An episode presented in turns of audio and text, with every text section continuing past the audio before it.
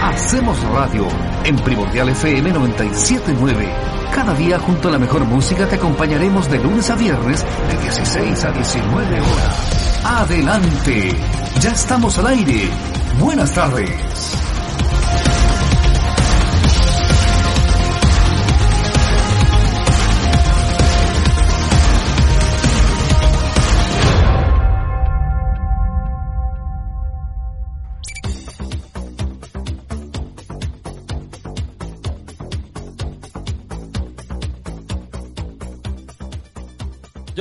Estamos de vuelta en la 97.9, estamos de vuelta en Primordial FM, son las 17 y 35 y este espacio es para hablar de salud, para hablar de COVID-19, para hablar de, de cuál es la, la, situación real en nuestro país, el tema de las vacunas, para que usted se vacune con confianza y estamos en contacto con el doctor Ignacio de la Torre, presidente del Colegio Médico de la región de Valparaíso. Doctor, bienvenido a Primordial FM, bienvenido a la Hacemos Radio. ¿Cómo le va? Hola Eduardo, ¿cómo estás tú? Bien, un poco preocupado eh, porque empieza la semana eh, y empiezan las comunicaciones de riesgo que a veces en vez de ayudarnos a transmitirle a la ciudadanía lo que realmente ocurre, confunden, eh, sobre todo cuando empiezan las expectativas de todo el mundo, sobre todo de las comunas que están en cuarentena, de querer salir de ella y ojalá salir cuanto antes, y nos empezamos a acordar nosotros del retorno seguro, de la nueva normalidad y de todo lo que implicó esa comunicación de riesgo, eh, y al mismo tiempo esperanzados porque uno ve lo que está ocurriendo en Reino Unido, lo que ocurre en Israel, donde ya están pudiendo retomar actividades normales, pero ojo, con un porcentaje de vacunación de la ciudadanía mucho más elevado que nosotros, prácticamente el doble. Eh, ellos ya están sobre el 60% con segundas dosis y nosotros estamos recién en 38% con segunda dosis. Tenemos una tremenda pega por delante, muy importante que hacer. Todo el esfuerzo de vacunación hay que mantenerlo si lo que queremos es poder llegar ahí. Y mientras llegamos ahí, nuestra red de salud, sobre todo de camas críticas, en el peor momento de toda la historia, o alguien podría ponerlo en positivo en el mejor momento si queremos entender que Chile ha sido capaz de crecer en camas críticas a cifras nunca antes vistas, con una cantidad de camas UCI en todo el país que prácticamente cuadruplican eh, nuestra capacidad normal, pero parte negra o triste de esta historia es que si ocurre eso, no es por otra razón que porque hemos perdido el control de la pandemia y tenemos muchos pacientes en condición grave. Doctor, em, no puedo dejar de preguntárselo. Nosotros estamos en O'Higgins, pero usted está en una, en una región que es la de Valparaíso, que, que yo también tengo presencia en Valparaíso y me preocupa mucho. Eh, ¿Cuál es la situación real del, de, sanitaria en Valparaíso hoy día? ¿Hay camas críticas? ¿No hay camas críticas? ¿Cuál es la situación real de la gente? Bueno, lo primero que habría que decir es que en Chile no hay camas críticas. Y eso se representa por el hecho de que en O'Higgins, que en Concepción, que en Valparaíso, que en Viña, que en Quillota, que en San Antonio, si hay un paciente grave que consulta urgencia, es evaluado y su terapia empieza en urgencia y pueden pasar 12, 24, 26, 48, 72 horas. Tenemos registros de algunos pacientes que han estado recibiendo tratamiento complejo, ventilación mecánica, eh, tratamientos con un infarto cardíaco en los box de urgencia porque no hay camas críticas disponibles. Los números a los que hacen mención todos los días son un número que está un poco en esta entelequia de lo que es el manejar camas en distintos lados y ser capaz de habilitar camas en algunos centros. Pero si la pregunta es si la cama está disponible ahora ya para usarla, la respuesta es prácticamente en todo Chile, la respuesta es no. Y Valparaíso circula con 6.100 casos activos, es una cifra altísima, eh, mucho más alta que en el pic del año anterior, con Viña y Valparaíso comunas, concentrando prácticamente el 40% de los casos activos, ambas comunas con más de mil casos, y este, este, este último informe epidemiológico poniendo a Viña por sobre Valparaíso por primera vez en varios meses en cuanto a número de casos activos. Jorge Loyola. Sí, doctor, le habla Jorge Loyola. ¿Qué lectura, eh, bueno, le, damos una, prioridad al tema de la vacunación y una importancia a la vacunación, ¿verdad? Usted lo mencionaba, el caso de Israel y otros más que van bastante avanzados. Pero ¿qué lectura le podemos dar a lo que está pasando hoy con el tema de la vacunación, donde se está priorizando la segunda dosis y donde se está diciendo en que no hay vacunas para primeras dosis? ¿Qué lectura? ¿Es la estrategia correcta o, se veía venir en términos de que en la medida que fue bajando... Hacemos radio. Se nos quedó congelado Jorge Loyola. Bueno, básicamente la pregunta iba enfocada en qué pasa con las primeras dosis, doctor, seguramente. Eh, ahí está enfocado, nos perdimos la última parte, Jorge, de la pregunta. Ah, perfecto. claro, ¿qué, lectura le damos a, que hoy día tenemos eh, eh, condición precaria o disponibilidad precaria de las primeras dosis y se le está priorizando la segunda? ¿Qué lectura le podemos dar a eso? Lo primero que tendríamos que decir es que lo que ha demostrado efectividad, y el viernes se, se entregaron los primeros resultados chilenos locales, es que una persona en promedio, una persona mayor de 70 años, no vacunada, tiene 2,4% de riesgo de morir por COVID. 70 años no vacunada. Si tiene las dos dosis y pasaron 15 días, el riesgo baja a 0,2. Entre 0,2 a 0,4. Ese es el impacto de la vacunación. ¿Qué significa eso? Que si nosotros tenemos personas mayores de 70 años, una cada 40 va a fallecer. O sea, 40 personas de 70 con COVID, una va a fallecer. Eso sin vacuna. Y cuando nos vamos a población vacunada, ahora es una de cada 500. Por lo tanto, es tremendo logro lo que consigue la vacuna. Eso es parte de los resultados que nos entrega el informe que se circuló el viernes. Pero además nos dicen es un porcentaje parecido a lo que ocurre con el ingreso a UCI. Entonces, la vacuna logra evitar, y ya lo ha demostrado, que ingresen a UCI pacientes por COVID, camas que no hay, y por lo tanto es una tremenda medida de importancia de salud pública, y que fallezcan. Dicho eso, tenemos que hacerle una advertencia a la ciudadanía, y especialmente aquí le vamos a hablar a la gente de O'Higgins, hoy día que nos está escuchando. Todo el 2020, la medicina, el MinSal, la prensa decía con mucha razón que el 85% de las personas que caían hospitalizadas en una UCI y que fallecían por COVID eran mayores de 60 años. Pero hoy en día, y desde fines de marzo, es mayor el número de pacientes en UCI menores de 50, menores de 60 que los mayores de 60. Y el grupo de los menores de 40 años superó Eduardo, superó Jorge a los mayores de 70. ¿Qué quiere decir eso? Hoy día tenemos que cambiar el target de la comunicación.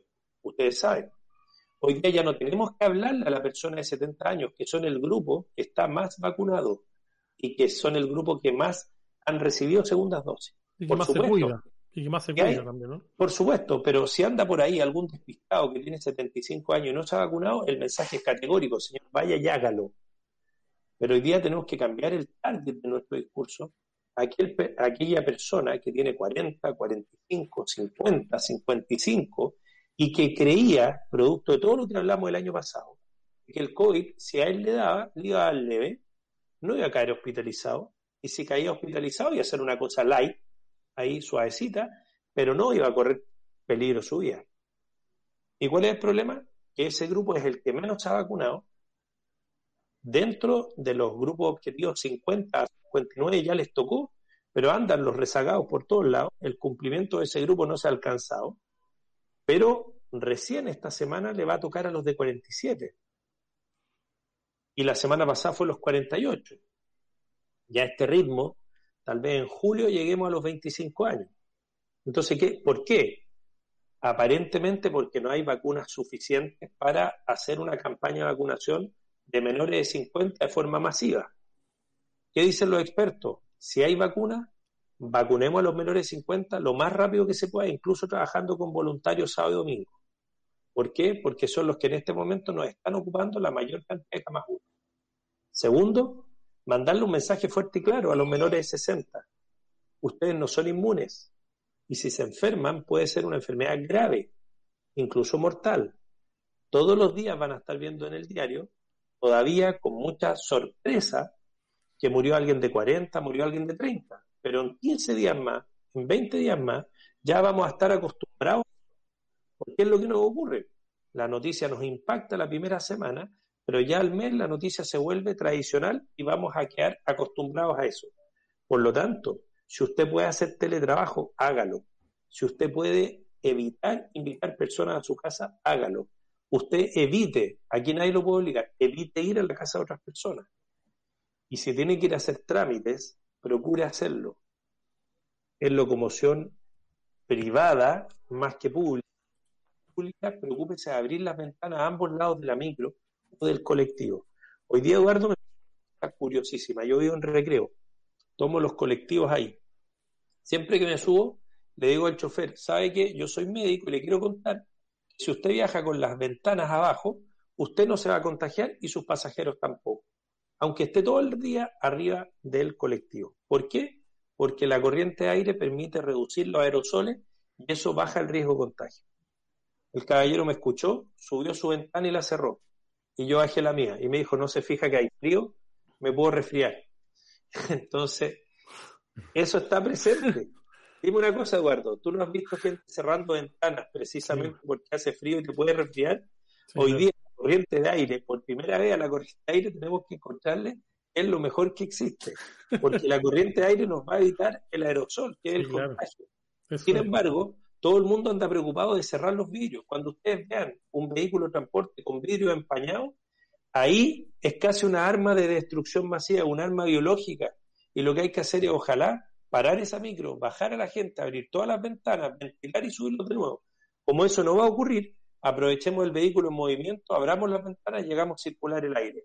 Pucha que hace frío, vaya abrigado entonces, llévese un pañuelito, pero en ningún caso lugares hacinados y mal ventilados. Y de, hecho la mascarilla ayuda bastante, doctora, a cubrir el frío, sobre todo aquí en la parte nasal, en la parte de la boca. la mascarilla ayuda cualquier cantidad. Si le da frío, colóquese dos mascarillas. Hay unas, máscaras, hay unas más grandes que cubren bastante. Oiga, dos preguntas importantes, doctor. Primero, eh, eh, bueno, conversábamos la semana pasada en off y también lo conversamos al aire. Usted me mandó un par de audios al respecto de, ese gallito que, que, genera constantemente el doctor eh, Enrique París en relación a, a ese gallito que de repente uno dice, esta cuestión no llega a ningún lado. Eh, el comunicar con falta de transparencia eh, en el caso de París, porque nosotros mismos, yo mismo lo conversé con usted de manera recurrente, usted lo dijo de manera recurrente muchas veces, el Colegio Médico también lo decía, los permisos de vacaciones no nos van a llevar a ningún lado. Por favor, cortemos el permiso de vacaciones. ¿Qué tan, ¿Qué tan complejo ha sido la situación de los permisos de vacaciones? ¿Es eh, la causa de la consecuencia que tenemos hoy en día, doctor? Yo creo que uno de los factores y, que incide de maneras distintas. Primero, eh, creo que esto lo conversamos contigo alguna vez, pero el permiso de vacaciones es una entelequia, es un papel. El permiso, eh, quien lo quiera culpar, no puede culpar al permiso. El permiso permitió que las personas hicieran cosas que de otra manera habrían estado prohibidas. Y eso lo dice el ministro y le encuentro razón.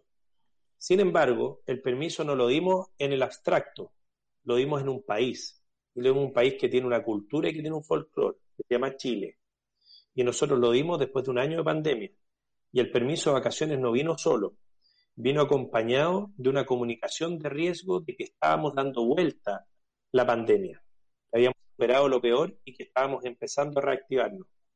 La gente que salió a través del permiso de vacaciones usó menos mascarilla, se reunió y se aglomeró con otras personas, salió de vacaciones en grupo, incluso juntándose con la familia, con personas que no veía hace meses, porque vivían tal vez en otra región y se juntaron en un lugar a vacaciones.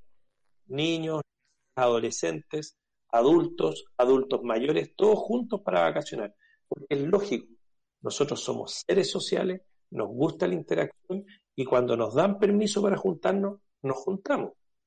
Y muchas de las comunas que recibieron a estos turistas, a esta población flotante, no tenían recursos humanos suficientes para hacer lo que era para hacer trazabilidad, para hacer educación sanitaria, y las personas venían, podemos decir, fatigadas, fundidas, aburridas, y por lo tanto venían a aceptar que les dijeran, no, señor, mire usted, Usted quería venir a la playa, pero la playa ya tiene 20 personas.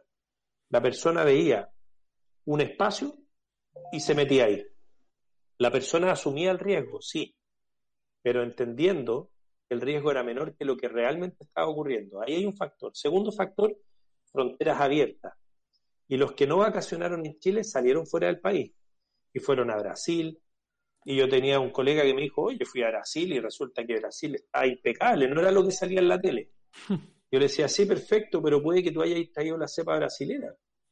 Y hay quienes plantean que una parte importante de lo que hoy día estamos viendo tiene que ver con el aumento de la contagiosidad y la mayor gravedad y la mayor letalidad que tiene esa variante en comparación a la original, la de Wuhan.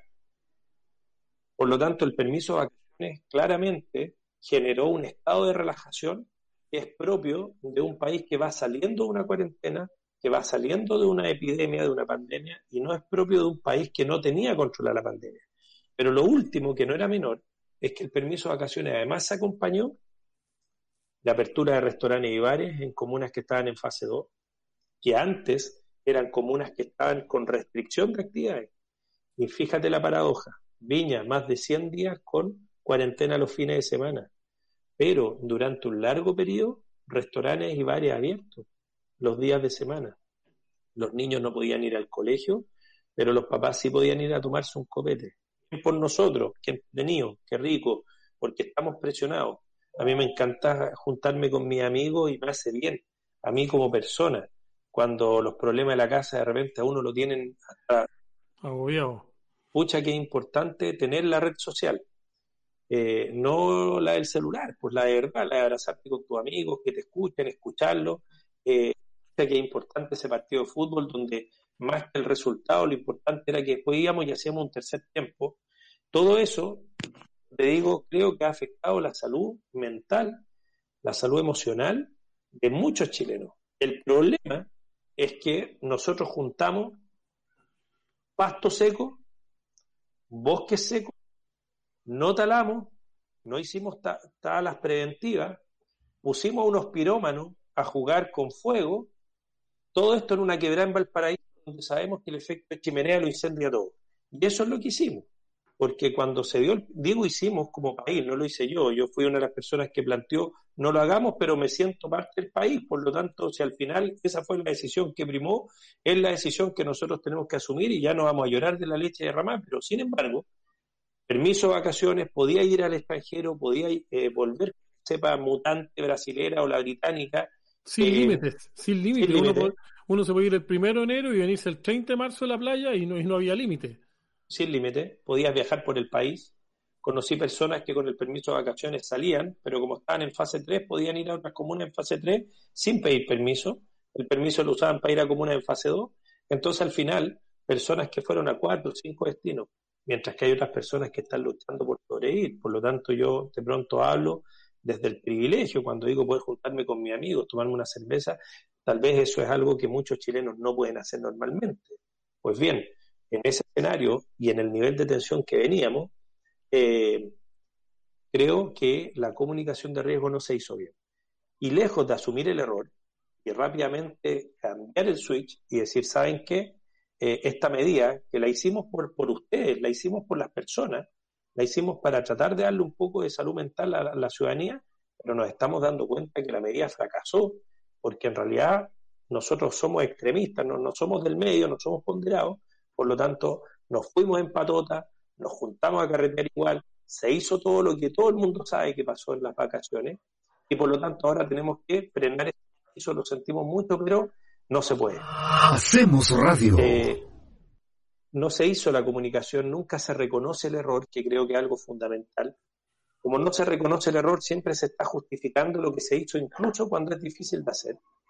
Y ahí es donde yo veo a veces porque me doy cuenta que hay decisiones que no las toma él y que sin embargo tiene que estar como justificándolas y le preguntan entonces, oiga ministro, ¿y qué pasa acá? Y como que uno lo escucha y siente que él tiene que poner la cara por medidas que a él le cuentan. O sea, seguramente, yo no sé cómo será la interna, no, no tengo información para saber, pero eh, a mí me imagino que cuando se trataba el permiso de vacaciones, hubo un día que yo conversé con el ministro, lo sentí compenetrado con lo que yo le expliqué, lo vi eh, comprometido con buscar una solución y sin embargo pues la solución no llegaba. Y no me parecía que no llegara porque él no tuviera interés en hacerlo, sino que me parece que lamentablemente acá el Ministerio de Salud no es el ministerio que guía el manejo de la pandemia, me refiero al manejo como país. que el Ministerio de Salud implementa medidas, pero otros ministerios de pronto implementan medidas que van en la dirección contraria y se producen unas pugnas, a veces son los medios de prensa los que ayudan a que esto se visualice y una de las dos medidas cambia.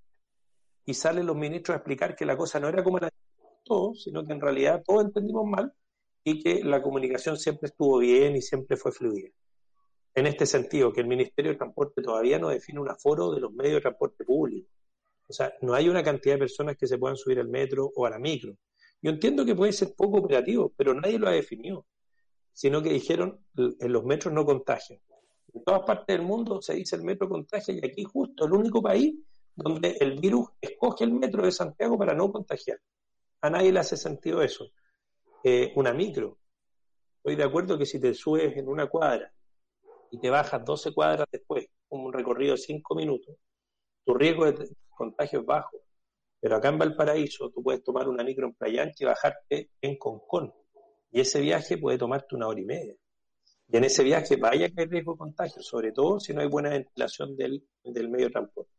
Entonces, finalmente, Eduardo, yo no creo que sea una falta solo del ministro París, creo que hay un problema de cómo el gobierno enfrenta el manejo de la pandemia, donde no hay una gobernanza basada en criterios sanitarios, sino que hay medidas sanitarias que vienen a veces a contrarrestar otras medidas de hacienda, de economía, de trabajo, de transporte, de educación, y otras veces esas carteras chocando con salud para ver quién gana el gallito el retorno a clases. Fíjate que cuando la presidenta de nuestro colegio para, el reto, para trabajar con Ministerio de Salud y Educación para el retorno a clase, una de las cosas que nosotros pedimos y lo pidieron las mesas técnicas es que la positividad estuviera bajo el 5%, que las comunas estuvieran en fase 3 y muchas escuelas se abrieron en fase 2.